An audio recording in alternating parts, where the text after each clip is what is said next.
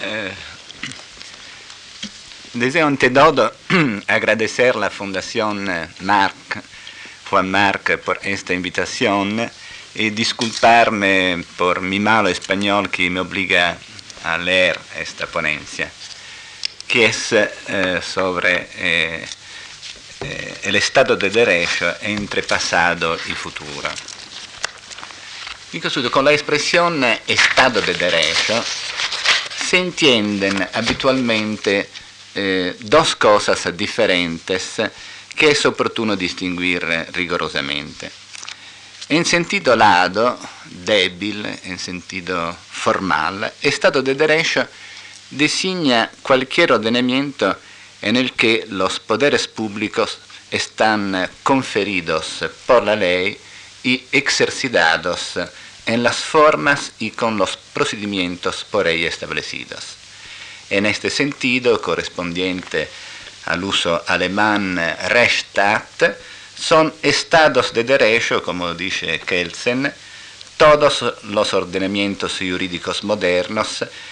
incluso los más liberales, en los que los poderes públicos tienen una fuente y una forma legal. En un segundo sentido, fuerte o sustancial, Estado de Derecho designa, en cambio, solamente aquellos ordenamientos en los que los poderes públicos están sujetos a la ley, también sujetos a la ley, no solo en cuanto a la forma de producción de las normas, sino también respecto a los contenidos. En este significado más restringido, correspondiente con el predominante uso italiano y español, no todos los estados, como dice Elías Díaz, son estados de derecho, ma solamente eh, son estados de derechos, merece esta palabra, como dice Elías Díaz, solo aquellos ordenamientos en los que todos los poderes, incluso el legislativo, están vinculados al respecto de principios sustanciales establecidos por el derecho mismo, es decir, por normas constitucionales como la división de los poderes y los derechos fundamentales. La tesis que pretendo de sostener es la de que estos dos significados se corresponden con dos modelos normativos diferentes. El modelo paleo-positivista del Estado, Estado legislativo de derecho, Estado legal, que surge con el nacimiento del Estado moderno como monopolio de la producción jurídica, y el modelo mm, neo-positivista del Estado constitucional de derecho o Estado constitucional, producto a su vez de la difusión en Europa, tras la Segunda Guerra Mundial, de las constituciones rígidas y del control de constitucionalidad sobre las leyes ordinarias mismas. Sostendré además que estos dos modelos, a los cuales no es reconducible la rule of law uh, inglesa, que pertenece a una tradición totalmente distinta, estos dos modelos, el Estado legislativo y el Estado constitucional de derecho, reflejan dos experiencias históricas diferentes, ambas desarrolladas en el continente europeo y fruto cada una de, una, de un triple cambio de paradigma del derecho un cambio de paradigma en la naturaleza del derecho mismo, de la del derecho. È un cambio de paradigma en la natura de la ciencia jurídica, de la reflexión filosófica también. Un cambio de paradigma en la jurisdicción. Identificaré consecuentemente tres paradigmas. El derecho premoderno, el Estado legislativo de derecho y el Estado constitucional de derecho, analizando las alteraciones que bajo estos tres aspectos intervienen en el tránsito de una a otra. Eh, trataré finalmente y más difusamente de la crisis actual de ambos los dos modelos, el Estado de Derecho legislativo y el Estado de Derecho constitucional. estamos en presencia de una crisis del Estado de Derecho en, en ambos los sentidos de la palabra. Frente a la cual, frente a esta crisis, hoy se presenta una nueva transformación del paradigma, o en alternativa, la de más fuerte, una nueva transformación en alternativa a la disolución del Estado de Derecho, de derecho un nuevo cambio de paradigma cuyas formas y contornos son todavía inciertos. Comenzaré por la primera, el primer cambio de paradigma. Totalmente evidente es el alcance del primer cambio, de este primer cambio generado por la afirmación, como he dicho, del monopolio estatal de la producción jurídica y del principio de legalidad como norma de reconocimiento del derecho válido y existente. Es el cambio de paradigma que se afirma con la modernidad. Podemos eh, identificar tres alteraciones respecto a la experiencia jurídica premoderna en las que el cambio se manifiesta. La primera alteración se refiere a las condiciones de existencia del derecho, las condiciones eh, frente a las cuales decimos que una norma jurídica existe. En el derecho premoderno, que como sabemos no es de formación legislativa, sino jurisprudencial y doctrinal, no existía un sistema unitario y formalizado de fuentes, sino una pluralidad de fuentes de ordenamientos y de instituciones, el imperio, la iglesia, los mm, las comunas, las corporaciones, ninguna de las cuales tenía el monopolio de la producción jurídica. Las luchas entre los comunes, el imperio, la iglesia, eran luchas por la soberanía, por el monopolio de la producción jurídica. Pero estas luchas no se son eh, de más resueltas con eh, la afirmación de una a detrimento de las otras. En esta condiciones el derecho común estaba ligado al desarrollo y a la actualización de la vieja tradición romanística, es decir, a las elaboraciones doctrinales y jurisprudenciales cuya validez dependía, obviamente, no ya de la forma de su producción, sino de la intrínseca racionalidad o justicia de sus contenidos. Una norma existía por su intrínseca racionalidad, una tesis de Gaio, prevaleceva su una tesis de Ulpiano porque eh, considerada más eh, racionale. Veritas non auctoritas facit legem es la fórmula opuesta a la sostenida da Parobs en la polemica con el jurista en su célebre diálogo entre un filosofo y un estudioso del derecho comune en Inglaterra. La fórmula con la cual puede expresarse el fundamento just naturalista de la validez del derecho premoderno. Ah, pues bien, eh, en esta época tenía razón el jurista, tenía razón Sir Edward Coke. En efecto, con aparente paradoja, era el justnaturalismo la teoría del derecho premoderno, mientras que el positivismo jurídico expuesto por la fórmula obesiana auctoritas, non veritas facit legem, correspondía a la instancia axiológica de la refundación del derecho sobre el principio de legalidad como garantía de certeza y libertad contra la arbitrariedad de los jueces. El Estado oh, de Derecho moderno en el primer significado, en la forma del Estado legislativo de Derecho, nace en el momento en que esta instancia, instancia axiológica del positivismo jurídico, se realiza eh, históricamente con la afirmación precisamente del principio de legalidad como criterio exclusivo de identificación del derecho válido y existente, independientemente de su valoración como justa. Gracias a este principio y a las codificaciones que son actuaciones de ella, una norma jurídica es válida no porque es razonable o justa, sino exclusivamente porque es puesta por una autoridad dotada de competencia normativa.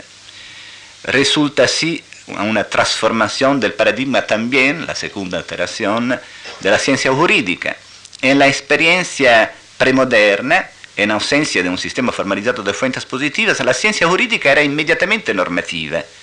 y se identificaba de hecho con el derecho mismo. siendo el derecho no ya puesto, sino transmitido por la tradición y constantemente reelaborado por la sabiduría misma de los doctores. Por el contrario, con la afirmación del principio de legalidad como norma de reconocimiento del derecho existente, la ciencia jurídica deja de ser una ciencia inmediatamente normativa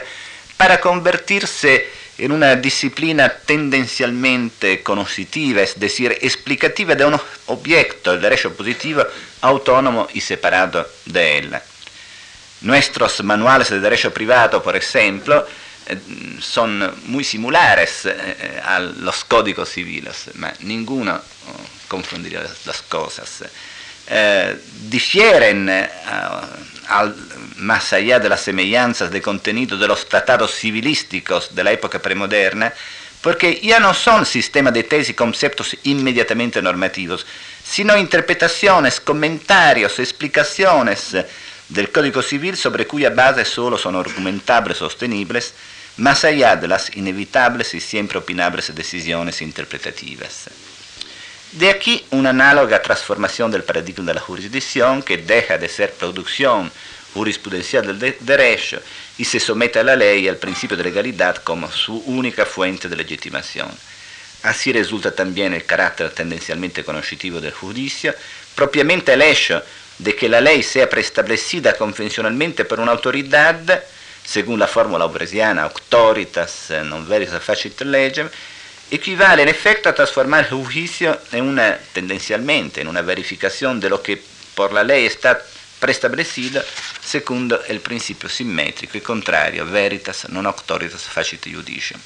Y equivale por consecuente a fundar el conjunto completo de las garantías, eh, la certeza del derecho, la ante la ley, la libertad frente a la arbitrariedad, también la independencia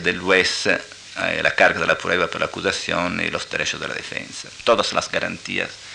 se, basan, se fundamentan en esta,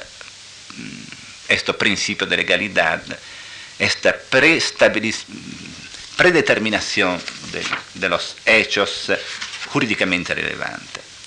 Es evidente el extraordinario alcance de la revolución que se produce con esta afirmación del principio de legalidad, por efecto del monopolio estatal de la producción jurídica. Se trata un cambio de paradigma que atañe a la forma más que al contenido de la experiencia. Eh, auctoritas non veris facit legem est el principio convencional del positivismo jurídico espresato por Hobbes en el ricordato dialogo come alternativa alla formula contraria che si relaciona con il principio opposto, etico conoscitivo del naturalismo. Io creo che il naturalismo, il positivismo jurídico, derecho natural y derecho positivo, bien pueden entenderse como las dos culturas y las dos experiencias jurídicas que están en la base de estos dos opuestos paradigmas. No se comprendería bien el predominio milenario del justnaturalismo come corriente de pensamiento según la cual una ley, por ser ley, son palabras de Roberto Bobbio, debe ser conforme a justicia si no tuviese en cuenta la realidad de que en el derecho premoderno, en ausencia de un sistema exclusivo y exhaustivo de fuentes positivas, era precisamente el derecho natural el que valía como sistema de normas supuestas intrínsecamente verdaderas o justas como derecho común, es decir, como parámetro de legitimación tanto de las tesis de la doctrina como de la práctica judicial. Pues bien, si, esta primera, si cambio de paradigma del derecho. Ha llegado con el nacimiento del Estado moderno y con la afirmación del principio de legalidad como norma de reconocimiento del derecho positivo existente, un segundo cambio de paradigma, no menos radical, yo creo, se ha producido en este último medio siglo con la subordinación de la legalidad misma, garantizada por una específica jurisdicción de legitimidad, desde las constituciones rígidas jerárquicamente subordinadas a las leyes como normas de, reconocimiento no de su existencia, sino de su validez. Y se ha traducido también en tres alteraciones del Estado legislativo del derecho en los mismos planos en los que se había verificado la primera. Ante todo, cambian las condiciones de validez de las leyes, dependientes no solo ya de la forma de su producción, sino también de la coherencia de su contenido con los principios constitucionales. El hecho de que una norma existe no significa que es válida, diversamente que en el paradigma del Estado legislativo en el que existencia y validez coinciden. La existencia de las normas que en el paradigma uh, del Estado legislativo de derecho se había disociado de la justicia, se disocia ahora también de la validez siendo posible que una norma vigente, formalmente válida, sea sustancialmente inválida por conflicto de su significado con normas constitucionales, como por ejemplo el principio de igualdad o los uh, derechos fundamentales. Cambia en segundo lugar el estatuto epistemológico de la ciencia jurídica, puesto que la posible divergencia entre constitución y legislación le confiere un papel ya no exclusivamente explicativo, sino crítico, y projetivo en lo que respecta a su mismo objeto. En el Estado constitucional del derecho, en efecto, la Constitución no solo disciplina las formas de producción legislativa, sino que impone también a través de ella prohibiciones y obligaciones de contenido, correlativas unas a los derechos de libertad y las otras a los derechos sociales, cuya violación genera antinomías o lagunas que la ciencia jurídica tiene el deber de constatar para que sean anuladas o corregidas. La ciencia jurídica no puede ser simplemente descriptiva, explicativa. Debe también, tiene también el cargo de aceptar las violaciones de las normas constitucionales para ley, las antinomías, las lagunas en el interno del derecho mismo, las violaciones del derecho, del derecho por el derecho mismo. No puede ser solamente descriptiva, debe ser también crítica y normativa. Paralelamente se altera el papel de la jurisdicción, que es eh, de aplicar la ley únicamente si es válida constitucionalmente, cuya interpretación y aplicación son siempre, por esto, también un juicio sobre la misma ley que el juez tiene el deber, donde no sea posible interpretarla en sentido constitucional, de censurar como inválida a través de su denuncia de inconstitucionalidad. Así emana tanto de la ciencia jurídica como de la jurisdicción una dimensión pragmática y una responsabilidad civil desconocida para la, para la razón jurídica propia del viejo positivismo formalista. La verificación de las antinomías y de las lagunas, así como la promoción de su superación por medio de las garantías existentes, o la proyección de las garantías ausentes, la proyectación de las garantías ausentes. Existe finalmente una cuarta transformación producto del paradigma del constitucionalismo rígido. La subordinación de la ley a los principios constitucionales equivale, yo creo, a introducir una dimensión sustancial, además de en las condiciones de validez de las normas, también en la naturaleza de la democracia para la cual representa un límite además de un complemento. Un límite porque a los derechos constitucionalmente establecidos corresponden prohibiciones y obligaciones impuestas a los poderes de la mayoría de otras formas absolutos. Un complemento porque estas mismas prohibiciones y obligaciones correspondientes a los derechos fundamentales se configuran como otras tantas garantías de los derechos de todos, en este sentido del pueblo, en, el sentido más amplio, en el sentido de todos, contra los abusos de tales poderes que, como la experiencia enseña, podrían de otro modo atropellar junto a los derechos el propio método democrático el siglo pasado nos ha enseñado que esto no es una posibilidad, ma ha sido una nefanda experiencia. Al mismo tiempo, el constitucionalismo rígido representa tanto un completamento del Estado de Derecho como, lo dicho provocatoriamente, muchos eh, estudiosos hablan de justnaturalismo constitucional. Yo creo, por lo contrario, que representa un completamento del positivismo jurídico por así decir, el positivismo jurídico en su forma extrema, más completa, por la sujeción a la ley, incluso del poder legislativo absoluto en prioridad, y por la positivización no solo ya del ser del derecho, es decir, de sus condiciones de existencia, sino también de su deber ser. Se ha positivizado también el deber ser del derecho, las decisiones que presiden a la producción del derecho mismo. Se ha positivizado también las condiciones de validez del derecho. Existe por otra parte una interacción entre transformaciones institucionales y transformaciones culturales. La filosofía jurídica y política son siempre un reflexo, un tan factor constitutivo y, por decirlo así, performativo de las concretas experiencias jurídicas de sus épocas. Tiene un eh, carácter performativo del, del imaginario político, como del cual hablaba Quesada, y también de las experiencias jurídicas concretas. El justnaturalismo, en sus muchas variantes, ha sido la filosofía jurídica dominante de la época premoderna hasta que ha fallado el monopolio estatal de la producción jurídica. El positivismo lo ha sido después de las codificaciones y el nacimiento del Estado moderno. El constitucionalismo lo es hoy, o de todos modos está llegando a serlo, después de la introducción de la garantía jurisdiccional de la rigidez de las constituciones. Pues bien, ambos estos uh, modelos de Estado de Derecho, aquí ilustrados, están hoy en crisis. Identificaré dos aspectos y dos órdenes de factores de la crisis que afectan uno, un orden, el Estado legislativo de derecho, y otro, el Estado constitucional de derecho. En una palabra, el Estado de derecho ya sea en sentido débil, sea en sentido fuerte. Bajo ambos aspectos, la crisis se manifiesta en otras tantas formas de regresión a un derecho jurisprudencial de tipo premoderno. Por un lado, el colapso de la capacidad regulativa de la ley y el retorno al papel creativo de la jurisdicción. Por otro, la pérdida de la unidad y coherencia de las fuentes y la convivencia y superposición de más ordenamientos concurrentes.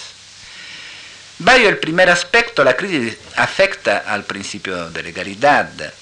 que como se ha dicho es la norma de reconocimiento propio del Estado legislativo del derecho, la norma del, de reconocimiento del derecho existente en el primer modelo del Estado de Derecho. Esta crisis se genera a su vez por dos factores. La inflación legislativa, que en Italia eh, es muchas 150 mil leyes. La inflación legislativa, la, la, falta de la razón jurídica ormai, y la disfunción del lenguaje legal, frutos de una política que ha degradado la legislación a administración, confundiéndose la distinción entre las dos funciones, tanto en el terreno de las fuentes como en el, en el terreno de los contenidos. Las leyes en todos los ordenamientos avanzados se cuentan ahora ya en decenas de miles. Están formuladas en un lenguaje cada vez más oscuro y tortuoso, resolviéndose a veces a través de intrigados enredos y laberintos normativos, de tal manera que en Italia el Tribunal Constitucional ha tenido que archivar como irrealizable el clásico principio de la no excusabilidad de ignorancia legis en materia penal. Se ha pronunciado una declaración de bancarrota, no sé cómo se dice, del derecho penal, no es posible non solo por el común ciudadano, ma por el más experto penalista, conocer todo el derecho penal existente. La racionalidad de la ley que Hobbes había contrapuesto a la jurisprudencia o sabiduría de los jueces desordenados, son palabras de Hobbes, la jurisprudencia de, y la sabiduría de los jueces desordenados del viejo derecho común ha sido disuelta esta racionalidad de la ley por una legislación de legisladores todavía más desordenados que deja lugar a la discrecionalidad de los jueces y a la formación jurisprudencial o administrativa o privada del derecho según el antiguo modelo premoderno,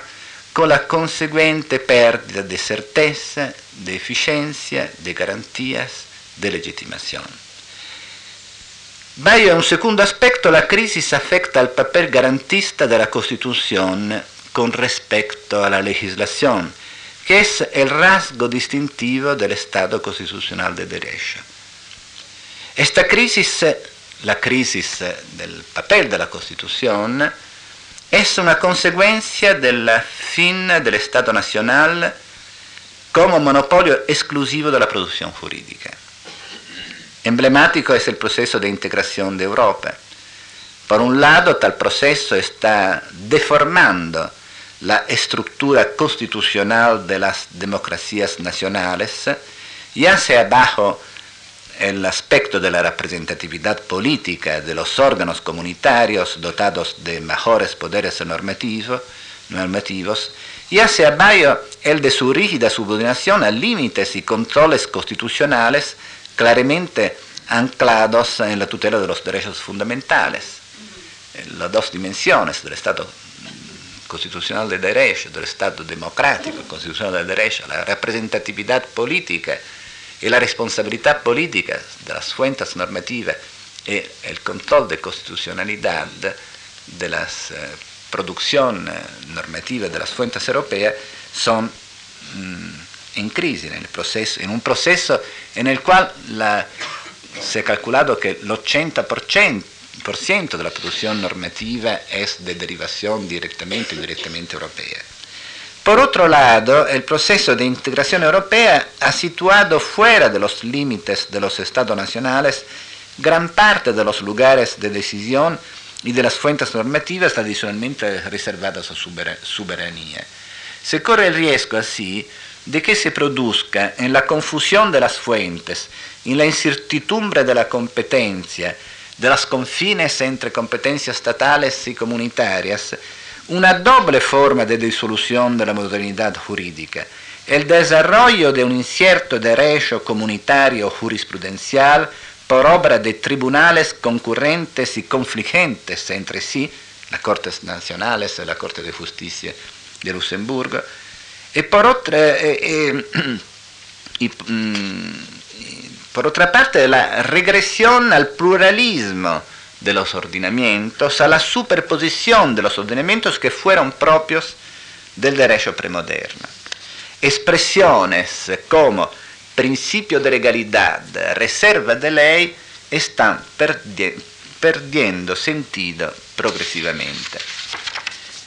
De todo, el completo proceso, de otra parte, el completo proceso de integración económica mundial que llamamos globalización, bien puede ser entendido, dal punto de vista del derecho, como un vacío de derecho público, un vacío de derecho. Está la ley del, del mercado, ma un vacío de derecho público producto de la ausencia de límites, reglas y controles sobre la fuerza tanto de los estados militarmente más potentes como de los grandes poderes económicos privados. En la ausencia de instituciones a la altura de las nuevas relaciones, el derecho de la globalización viene modelándose cada día más antes que por las formas públicas, generales y abstractas de la ley, por las privadas del contrato, signo de primacía incontrovertible de la, economía, de la política y del mercado sobre la esfera pública. De tal manera que la regresión neoabsolutista de la soberanía externa de las solas grandes potencias, las potencias, las grandes potencias de NATO, los Estados Unidos, es una soberanía sin límites, está acompañada de una paralela regresión neoabsolutista de los poderes económicos transnacionales como un neoabsolutismo regresivo y de retorno que se manifiesta con la ausencia de reglas abiertamente asumida desde el cotidiano anarcocapitalismo globalizado como una suerte de nuevo Grundnorm del nuevo orden económico internacional. Yo creo que no es posible prever el éxito de esta doble crisis de la crisis del Estado legislativo de derecho, la crisis del principio de legalidad y la crisis del Estado constitucional de derechos, de las técnicas de garantías la omnipotencia de los poderes públicos y privados, de las garantías de la igualdad de los derechos fundamentales. Sabemos únicamente que el éxito de esta doble crisis dependerá una vez más del papel que estará en condiciones de realizar la razón jurídica y política. La transición hacia un refuerzo antes que una disolución del Estado de Derecho dependerá de que la refundación de la legalidad ordinaria y constitucional, estatal y supraestatal, esté a la altura del desafío a él, dirigido desde los, dos aspectos de la crisis más arriba ilustrados. El primer desafío, dirigido al Estado legislativo de derecho por la crisis del principio de legalidad, lleva a debate el papel crítico y projetivo de la razón jurídica en la refundación de la legalidad ordinaria. Señalaré en manera naturalmente necesariamente sommaria, dos posibles líneas de, de reforma, también de reflexión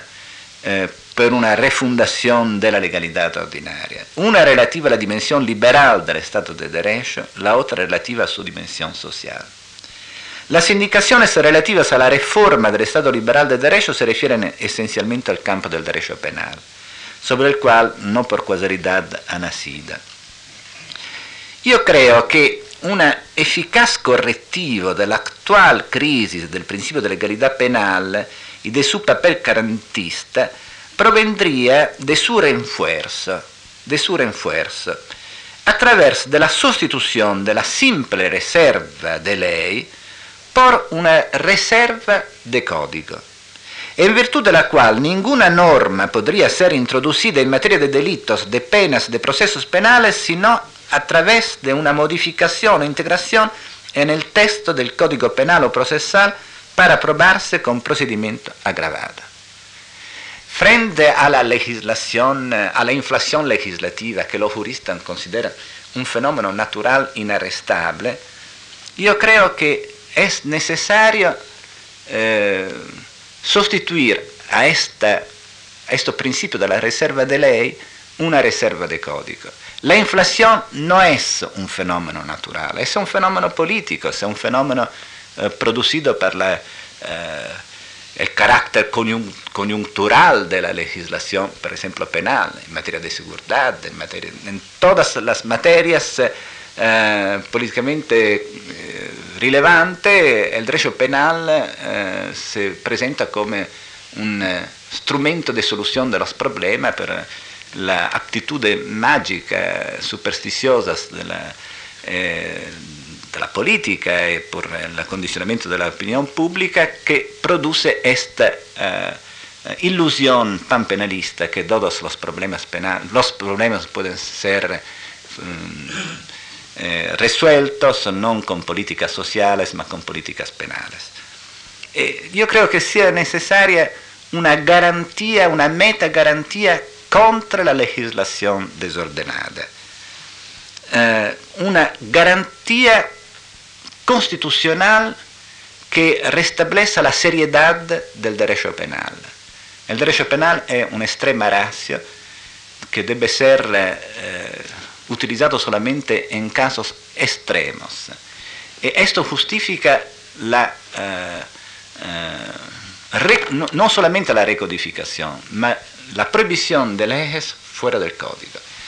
Esta es una indicación que es contraria no solamente al proceso efectivo de la, a las tendencias efectivas de la legislación, ma también a la ideología que se ha producido, por ejemplo en Italia, ha salido un célebre libro, La età de la decodificación, estamos en la età de, de la codificación. Y las juristas mm, muchas veces tienen una actitud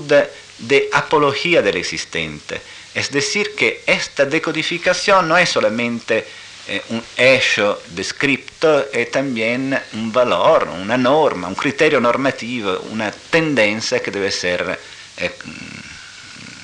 assecondada, non so come si dice in, in castigliano. Reserva de código pot, podría obtener um, una recodificación de todo el derecho penal sobre la base de esta meta garantía contra el abuso de la legislación especial, idónea para poner fin al caos existente y para proteger los códigos de la arbitrariedad fuera de los que Hobbes llamó los jueces desordenados, también de los actuales legisladores desordenados. El Código Penal y Procesal se volverían textos normativos exhaustivos y además exclusivos de toda la materia penal, de cuya coherencia y sistemática el legislador debería cada vez hacerse cargo. Así se vería acrecentada la certeza, la capacidad regulativa, la credibilidad del derecho penal y además su porcentaje de eficiencia y garantismo. Yo creo que sobre esta cuestión eh, es eh, en gioco, no so el futuro del, del, del, del, derecho penal. Por ejemplo, la obligatoriedad de la acción penal. No es posible el principio de obligatoriedad de la acción penal sin una refundación de la legalidad penal eh, sobre una técnica que podría ser esta eh, reserva de código. y también la sujeción eh, del juez a la ley. No, no está sujeción a, a, la ley cuando la ley quando sta una crisi, eh, un eh, collasso del linguaggio giuridico, del linguaggio mismo della lei, che rende impossibile una, la soluzione alla lei è sempre un, un, un, principio limite naturalmente, un principio regolativo, un principio che non può essere realizzato interamente. Y sin embargo es una cuestión de grado, una legislación con 10.000 leyes, con laberintos normativos complicados, en los cuales los juristas no se orientan, no puede eh, realizar la sujeción a la ley. Eh, abre espacios de discrecionalidad incontrolable. Más difícil y compleja es la refundación del segundo aspecto, de la legalidad del Estado social, que se desarrolló en el siglo pasado a través de la progresiva expansión de la mediación burocrática, el aumento de sus espacios de discrecionalidad, la acumulación inorgánica de leyes especiales, medidas sectoriales, eh, prácticas administrativas e intervenciones clientelares, responsables tanto de la ineficacia de las prestaciones públicas como de sus degeneraciones ilegales una refundación del Estado social sobre la base de los principios de la sujeción a la ley, de la igualdad de los ciudadanos, de la inmunidad frente al arbitrio y sobre todo de la tutela, satisfacción de los derechos eh, fundamentales, requeriría, yo creo, la declinación de sus prestaciones según la lógica universalista de las garantías de los derechos sociales, antes que intervenciones discrecionales y selectivas de tipo burocrático. El ejemplo paradigmático en esta dirección es el de la satisfacción ex lege en forma universal y generalizada de los derechos a la subsistencia y la asistencia mediante el establecimiento de una renta mínima garantizada a todos, el rédito de, de ciudadanía, el, el um, rédito social, como se dice, eh, una renta mínima garantizada a todos después de la mayoría de edad.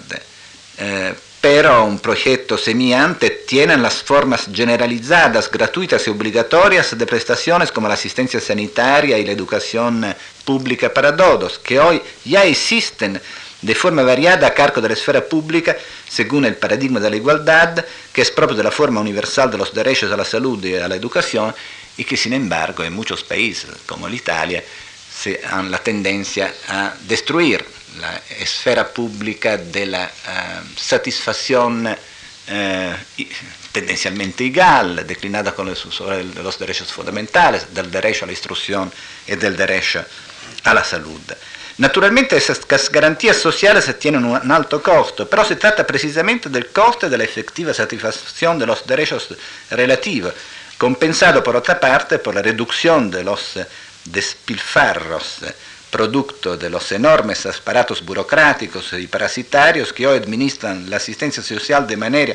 a veces corrupta y con criterios arbitrarios y discriminatorios. Yo creo que la, la eh, reducción máxima de la mediación burocrática y la um, eh, satisfacción de los derechos um, sociales según el mecanismo automático de la certificación um, ex lege eh, naturalmente costos, ma eh, reducción de eh, gastos inútiles y una mayor efectividad. Eh, el ejemplo paradigmático, insisto siempre, es el rédito mínimo garantido, el rédito mínimo garantido a todos, come derecho a la sopravvivencia, a la vida. El derecho a la vida, a la sopravvivencia, eh, es siempre menos un derecho que puede ser eh, en la sociedad contemporánea eh, garantizado por la voluntad, la autonomía, el trabajo, su condición de satisfacción son siempre menos naturales y siempre más sociales. Eran naturales al tiempo de Locke, cuando Locke decía que si falta el trabajo se puede siempre eh, emigrar el nuevo mundo, siempre es posible eh, tomar trabajo. Hoy las condiciones sociales de la supervivencia son condiciones artificiales. El derecho a la, a la supervivencia es la misma cosa que el derecho a la vida. Y yo creo que la uh, refundación de, eh, de, la legalidad, del principio de legalidad, del Estado legislativo de derecho, puede eh, pasar, por lo que concerne la legalidad del Estado social, con la declinación de la prestazione según la lógica universalista y legislativa de los eh, derechos sociales, de los derechos como derechos de todos. El segundo desafío, el desafío al Estado constitucional de derecho,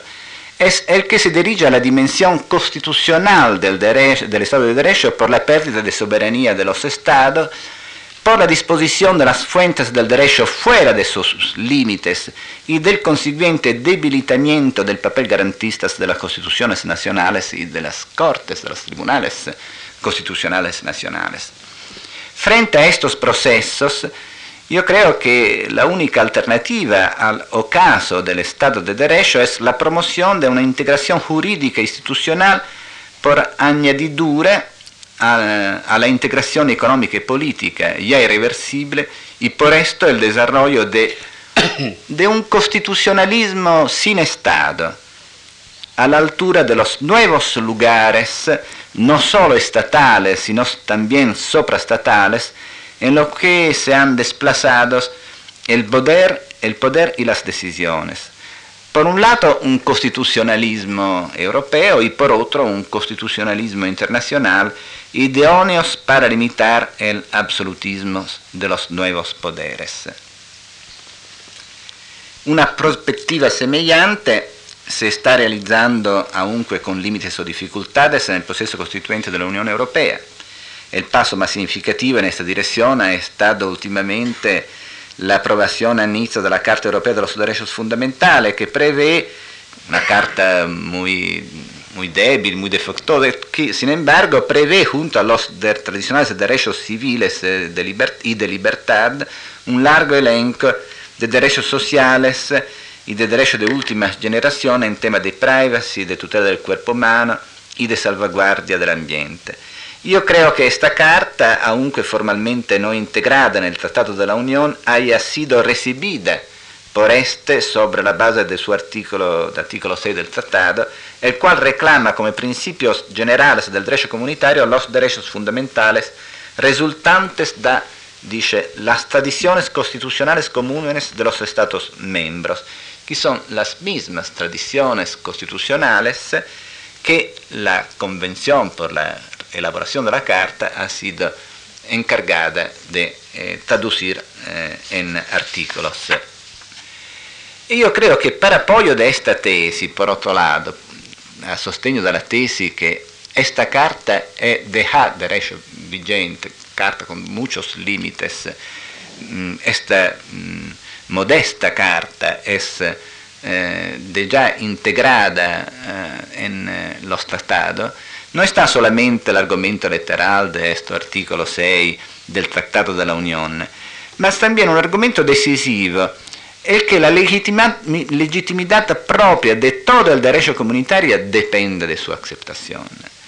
Si es verdad realmente que tal derecho, como ha establecido el Tribunal de Justicia de Luxemburgo, fin da una decisión del 1964,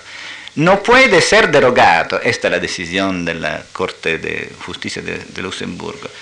el, eh, el, derecho comunitario, comilla, no puede ser derogado por ninguna ley o sentencia de un único Estado miembro sin perder el propio carácter comunitario y sin que resulte forzado el fundamento jurídico de la propia comunidad, si una ley, si una fuente de la comunidad es derogada por un Estado, no es, no es, no es eh, deja de ser comunitaria. È igualmente innegabile che ningún tribunal constitucional, come afirmato repetidamente per esempio la Corte italiana e también la Corte alemana, puede admitir la incorporación en su ordenamiento de normas en conflicto con los principios de propia Constitución. Están, son dos eh, tesis, eh, amba, ambos eh, inconfutables. Es evidente que el único modo no ya de eliminar, sino de reducir esta virtual antinomia es el anclaje de la validez de las fuentes comunitarias y consecuentemente de la jurisprudencia del Tribunal de Justicia de Luxemburgo a una tabla de derechos fundamentales no menos rica que la contenida en las constituciones nacionales.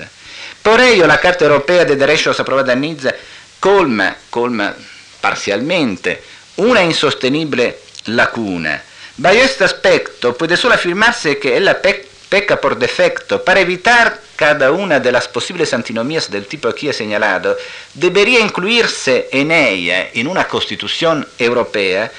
todos los principios constitucionales contenidos en las constituciones de los Estados miembros y así garantizar un control de legitimidad más riguroso, cuanto menos semejante a aquel que está consensuado por los tribunales nacionales. Yo creo que existe una lógica de, las, de, de los tribunales, de la eh, en virtud de la cual eh, estas antinomías no son sostenibles. Y mh, mm, es una tesis de Kelsen, eh, La paz a través del derecho, las, los tribunales han la tendencia a alargar su jurisdicción. Yo creo que, la, esto un signo puede ser de excesivo optimismo, que la Corte de Justicia eh, utilizará esta carta y ampliará esta carta como condición de su misma legitimación y de la legitimación y también de la sobrevivencia del mismo derecho comunitario europeo. Naturalmente la nueva Carta de Derechos no es suficiente para rediseñar el ordenamiento europeo según las formas del Estado constitucional de Derecho. Es necesario para tal fin, para tal fin más allá de su transformación formal en una constitución inclusiva de todos eh, los principios y derechos fundamentales sancionados en las constituciones nacionales, una refundación de toda la organización de los poderes de la Unión, basada por un lado en el clásico principio de la división de poderes y por otra en una más precisa distribución de las competencias según el modelo federal entre las instituciones europeas y las instituciones de los estados. La construcción de un Estado de Derecho europeo requiere por esta razón un camino inverso al recorrido por los Estados de Derechos nacionales. No ya el constitucionalismo como complemento, como sucesiva uh, etapa del Estado legislativo de derecho, sino al contrario como su presupuesto. Solo cuando sea realizada la integración constitucional de la a través de la ampliación de sus competencias más allá de la más allá de la originaria materia económica y en otro sentido la atribución a ella de funciones legislativas al Parlamento Europeo, será realmente posible promover formas eh, paso a paso más avanzadas de integración y de unificación legislativa. Yo creo que el Estado legislativo de derecho en Europa será una etapa sucesiva al Estado constitucional de derecho europeo. Esto yo creo Por otra parte, es la sola alternativa a la actual tendencia de creación de un derecho comunitario jurisprudencial confusamente entrelazado con el derecho de los ordenamientos estatales. A más largo, estoy concluyendo, a más largo plazo está la perspectiva de un constitucionalismo internacional diseñado yo ya por la Carta de la ONU y por muchas declaraciones y convenciones internacionales de derechos humanos, pero hasta día a pesar del final de los bloques y el incremento de la independencia, desmentido fragorosamente del recurso a la guerra como medio de solución de los conflictos internacionales, del aumento de la desigualdad y de la rígida clausura de nuestras fortalezas democráticas ante la expresión de las masas crecientes de excluidos en nuestras fronteras. La nuestra es la età, età de los derechos, como dice Norberto Bobbio, ma è la età también de la máxima desigualdad.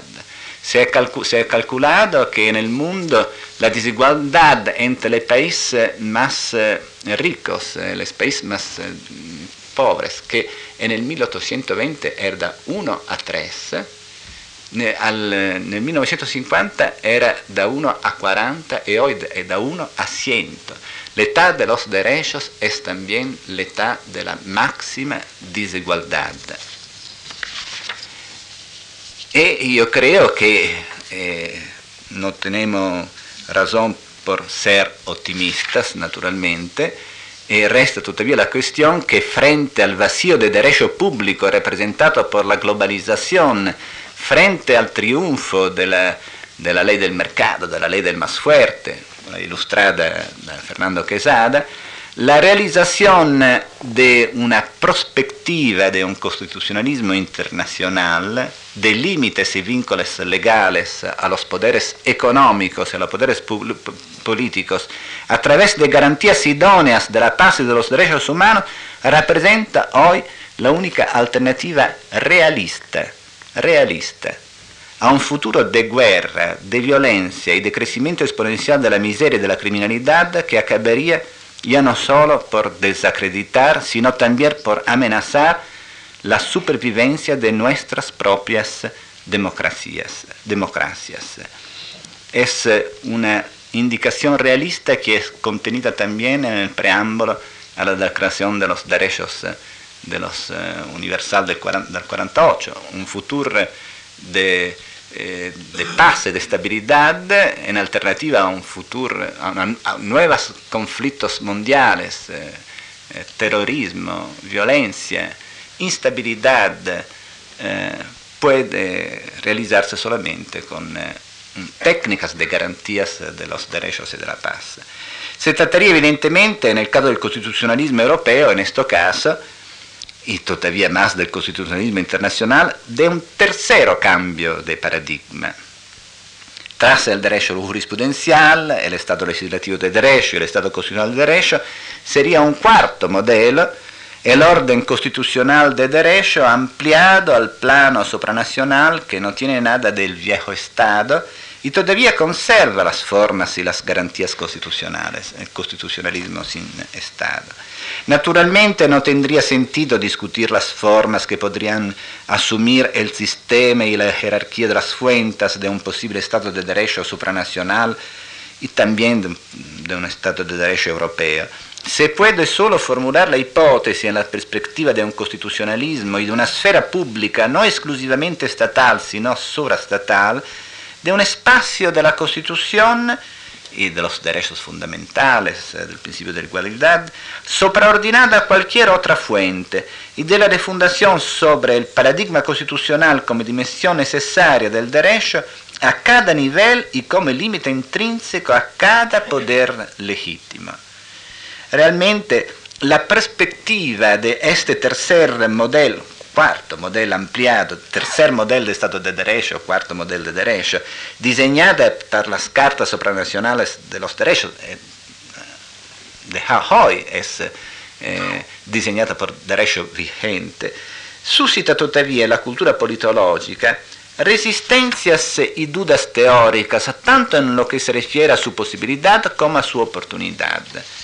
soprattutto per la, la, la filosofia politica comunitaria. Eh, secondo per esempio Dieter Grimm, Italia, Klaus Hoff, in Italia eh, Danilo Zolo, Luciani, eh, Massimo Luciani, faltarían un pueblo, una sociedad civil y una sfera pública europea, incluso todavía más mundial, que en el constitucionalismo y en el Estado de Derecho representarían, según estas tesis, presupuestos indispensables. Por tanto, una integración jurídica supranacional, esta es la tesis corriente, dominante, aunque limitada a la tutela de los derechos fundamentales, equivaldría a la imposición a nivel planetario de un único modelo normativo en contraste con la pluralidad de las culturas, de las tradiciones y de las experiencias jurídicas.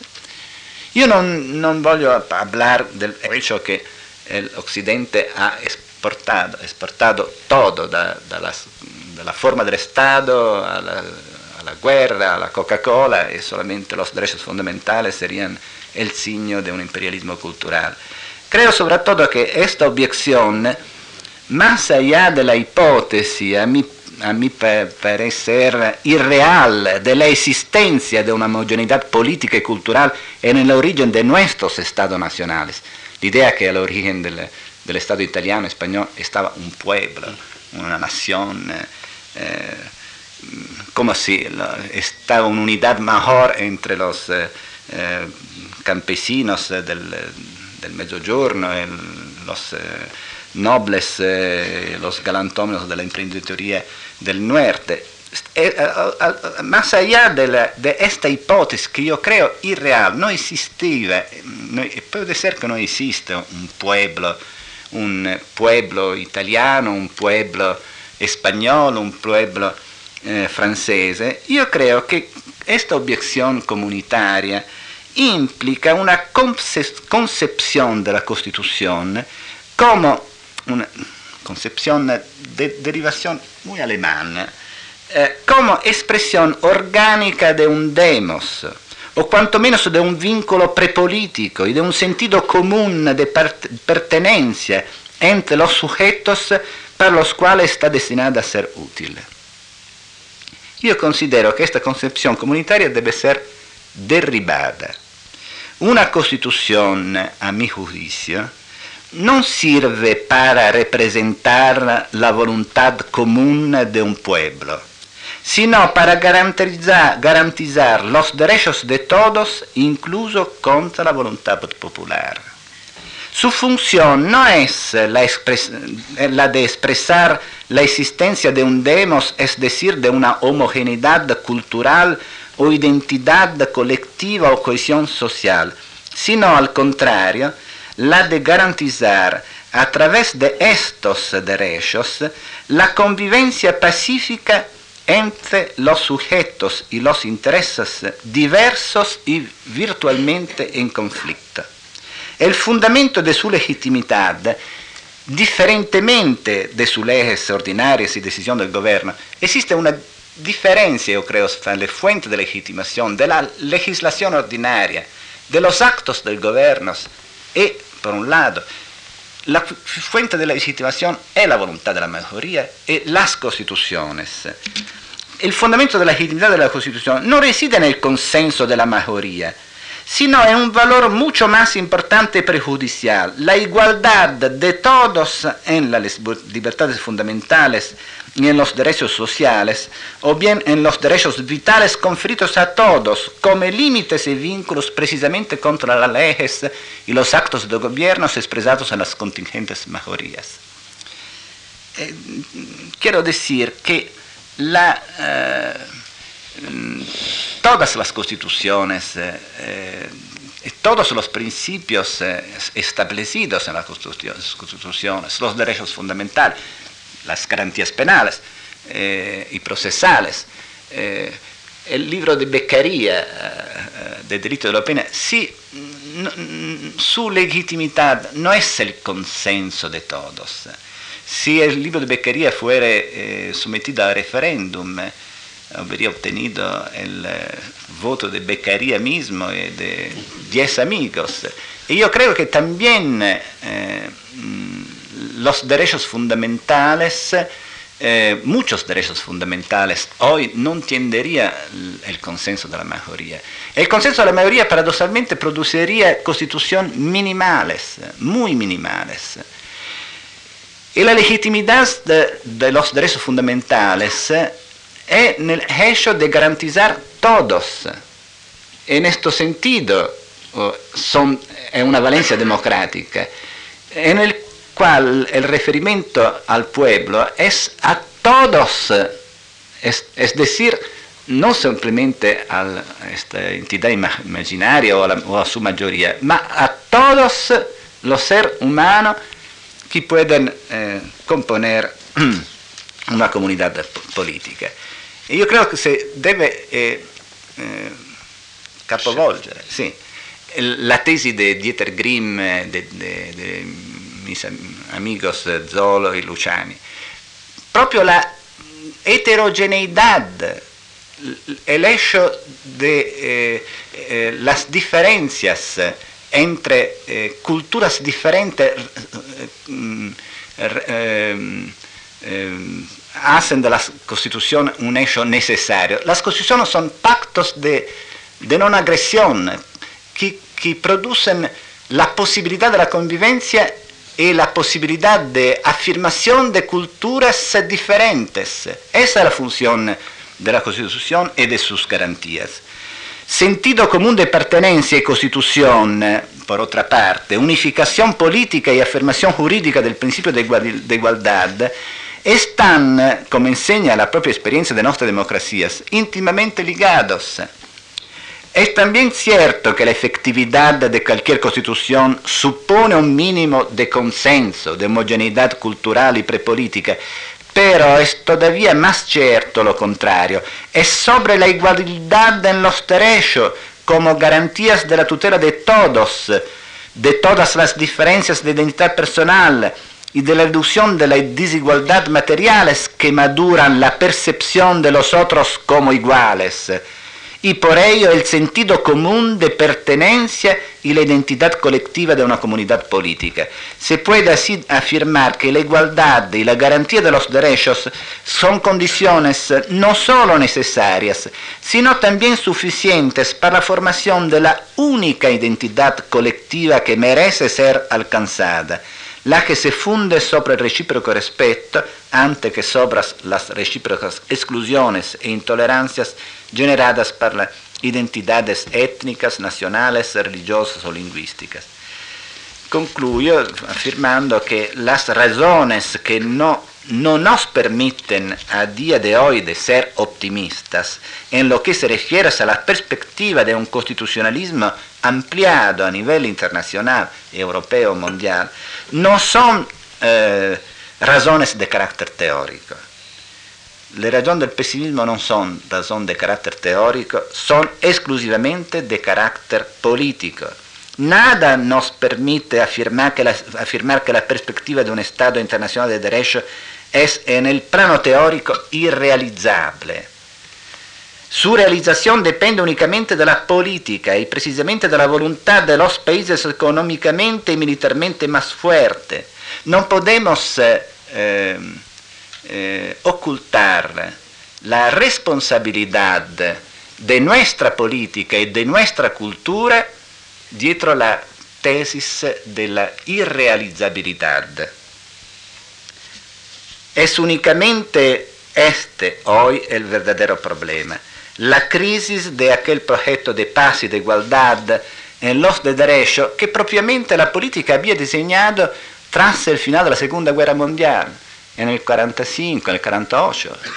con la Carta de la uh, Declaraciones Universales de los Derechos. Eh, está, estaba un proyecto con muchos límites, eh, obviamente.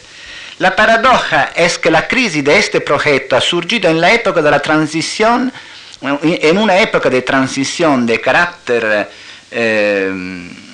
conjuntural, en la cual es cierto en esta fase eh, que en el espacio de pocas décadas los actuales procesos de incredación nos conducirían en, de todos modos a, un, nuevo orden planetario. Esta es etapa de transición y seguramente en 10 años será diseñado un nuevo orden planetario y dependerá de la política y del derecho. Eh, la, en esto eh, debemos ser pesimistas naturalmente, la naturaleza de este nuevo orden. Si Occidente se cierra en una fortaleza asediata, si se acentúan las desigualdades y la pobreza, y si se desarrollan nuevos fundamentalismos, nuevas guerras y violencia, violencia o bien si, se, si prevalecerá la voluntad de realizar el proyecto racional de un orden internacional informado por il paradigma costituzionale del quale depende la paz mm, il futuro della paz y nuestras mismas democracias.